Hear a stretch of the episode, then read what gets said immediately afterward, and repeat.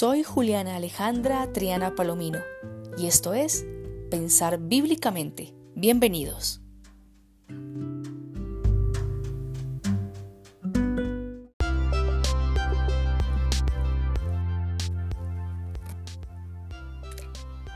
Iniciamos nuestro camino de 40 días para amar y quiero invitarlos a que lo iniciemos desde una perspectiva bien interesante y es la de comenzar a reconocer todo lo bueno que hay en cada uno de nosotros. Un camino de conversión, este camino cuaresmal, este camino de entrenamiento, de madurez, de transformación, debemos iniciarlo desde la certeza de sentirnos profundamente amados y aceptados por Dios, por encima de todo y a pesar de todo. Y esto es importante que lo tengamos en cuenta porque usualmente eh, cuando queremos transformar algo comenzamos a concentrarnos en lo malo, en lo negativo, en lo que aún no alcanzamos y eso hace que eh, se genere una fatiga interior porque vemos la meta tan alta, tan inalcanzable y nos sentimos como un poco tristes de sentir que por mucho que nos esforcemos como que no damos la talla. Así que la mejor estrategia para iniciar este camino de conversión y de cuaresma de 40 días para amar está en iniciarlo desde la certeza del amor, de sentirnos profundamente abrazados y acogidos por Dios. Y es que ya Jesús lo va a decir en el capítulo sexto del Evangelio de Juan, en los versículos 39 y 40. Y es que somos tremendamente valiosos, y porque somos valiosos, no es justo que ninguno de nosotros se pierda. Y no es justo que nada de lo que hay en nosotros se pierda o se desperdicie. O esté, digamos, eh, eh, trabajando de una manera no adecuada. En los versículos 39 y 40 del capítulo 6 de Juan, Jesús va a decir, Esta es la voluntad del que me ha enviado, que no pierda nada de lo que Él me ha dado, sino que lo resucite el último día. Esta es la voluntad de mi Padre, que quien vea al Hijo y crea en Él, tenga vida eterna, y que yo le resucite el último día.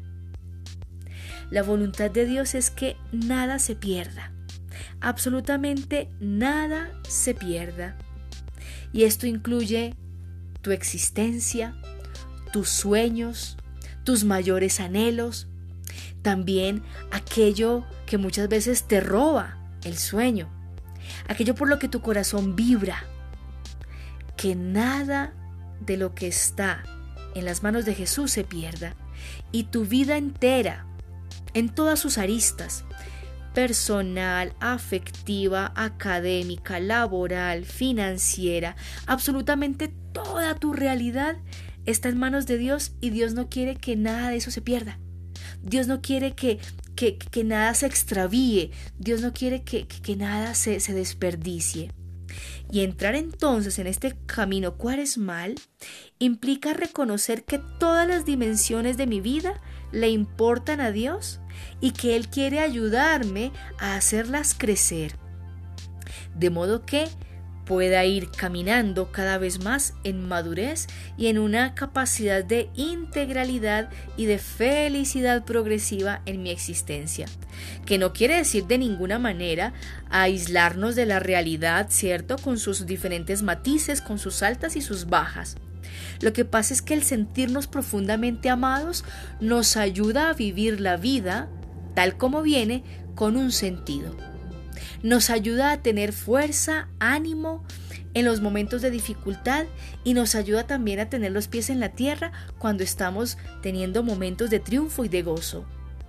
Por eso, iniciar el camino cuaresmal contemplando desde esa certeza de sentirnos amados, el gran tesoro que somos, es un muy buen primer paso, porque el objetivo del Padre es que nada se pierda, y por eso nos llama, nos llama para entrar en intimidad, en momentos de silencio, para revisar qué hay. Porque si no sabemos qué es eso valioso que hay en nuestro interior, ¿cómo lo vamos a cuidar? Incluso Dios mismo cada día se goza en conocernos más y más. Él es nuestro creador y sabe, sabe quiénes somos, pero Él se goza día tras día de conversar contigo, de verte a ti todos los días para conocerte más, porque al Señor le interesa conservarte, le interesa custodiarte, porque no quiere que nada de lo que hay en ti se pierda. ¿Y porque este interés de Dios tan particular? Resulta que el mismo Evangelio de Juan en su prólogo nos va a aclarar esto. En el capítulo 1, versos 1 al 3, nos va a decir algo bellísimo, algo impresionante. Dice así el texto. En el principio existía la palabra. La palabra estaba junto a Dios y la palabra era Dios. Ella estaba en el principio junto a Dios. Todo se hizo por ella y sin ella nada se hizo. Cuando nosotros leemos este texto, y lo leemos desde su lengua original que es el griego, debemos traducir palabra por la palabra griega logos. Y logos significa, sí, palabra, tratado, discurso, pero también es proyecto. Y es que resulta que esta palabra logos, esta palabra griega logos, ha sido usada en este texto, pero con una mentalidad especial. ¿Cuál mentalidad?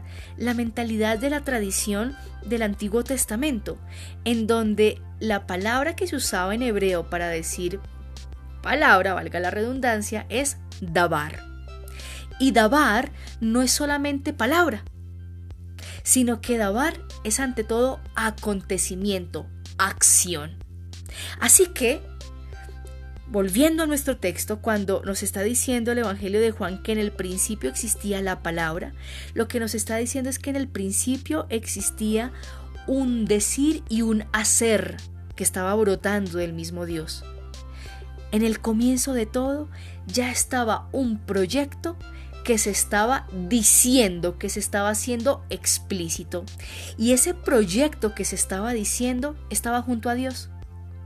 Y para el Evangelio de Juan, la palabra que estaba desde el principio junto a Dios es Jesús, es el Hijo, es el Verbo encarnado. Entonces, vamos a volver a leer el texto desde estas, estos hallazgos que estamos haciendo. En el principio existía la palabra, o sea, existía este decir de Dios, este hacer de Dios que estaba junto a él y que era Dios mismo. O sea, Dios mismo es la palabra que se está diciendo y es el proyecto que está aconteciendo. Y miren lo bello, verso 2. Ella, la palabra estaba junto a Dios, verso 3.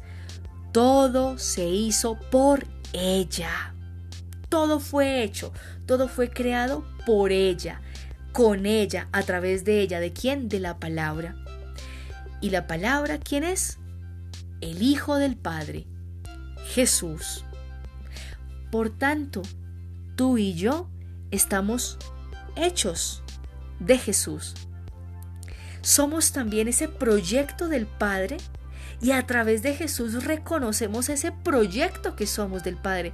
Por eso Dios no quiere que nada en ti se pierda, porque tú eres su proyecto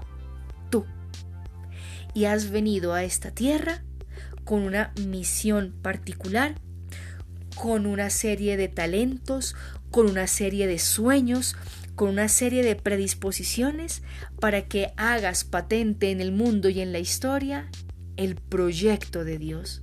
Y entonces, ¿cómo descubrimos nuestra vocación profunda? Pues mirando a aquel que es el proyecto de Dios por excelencia, o sea, Jesús. Porque Jesús viene a nosotros como el proyecto encarnado del Padre y viene a decirnos algo bello.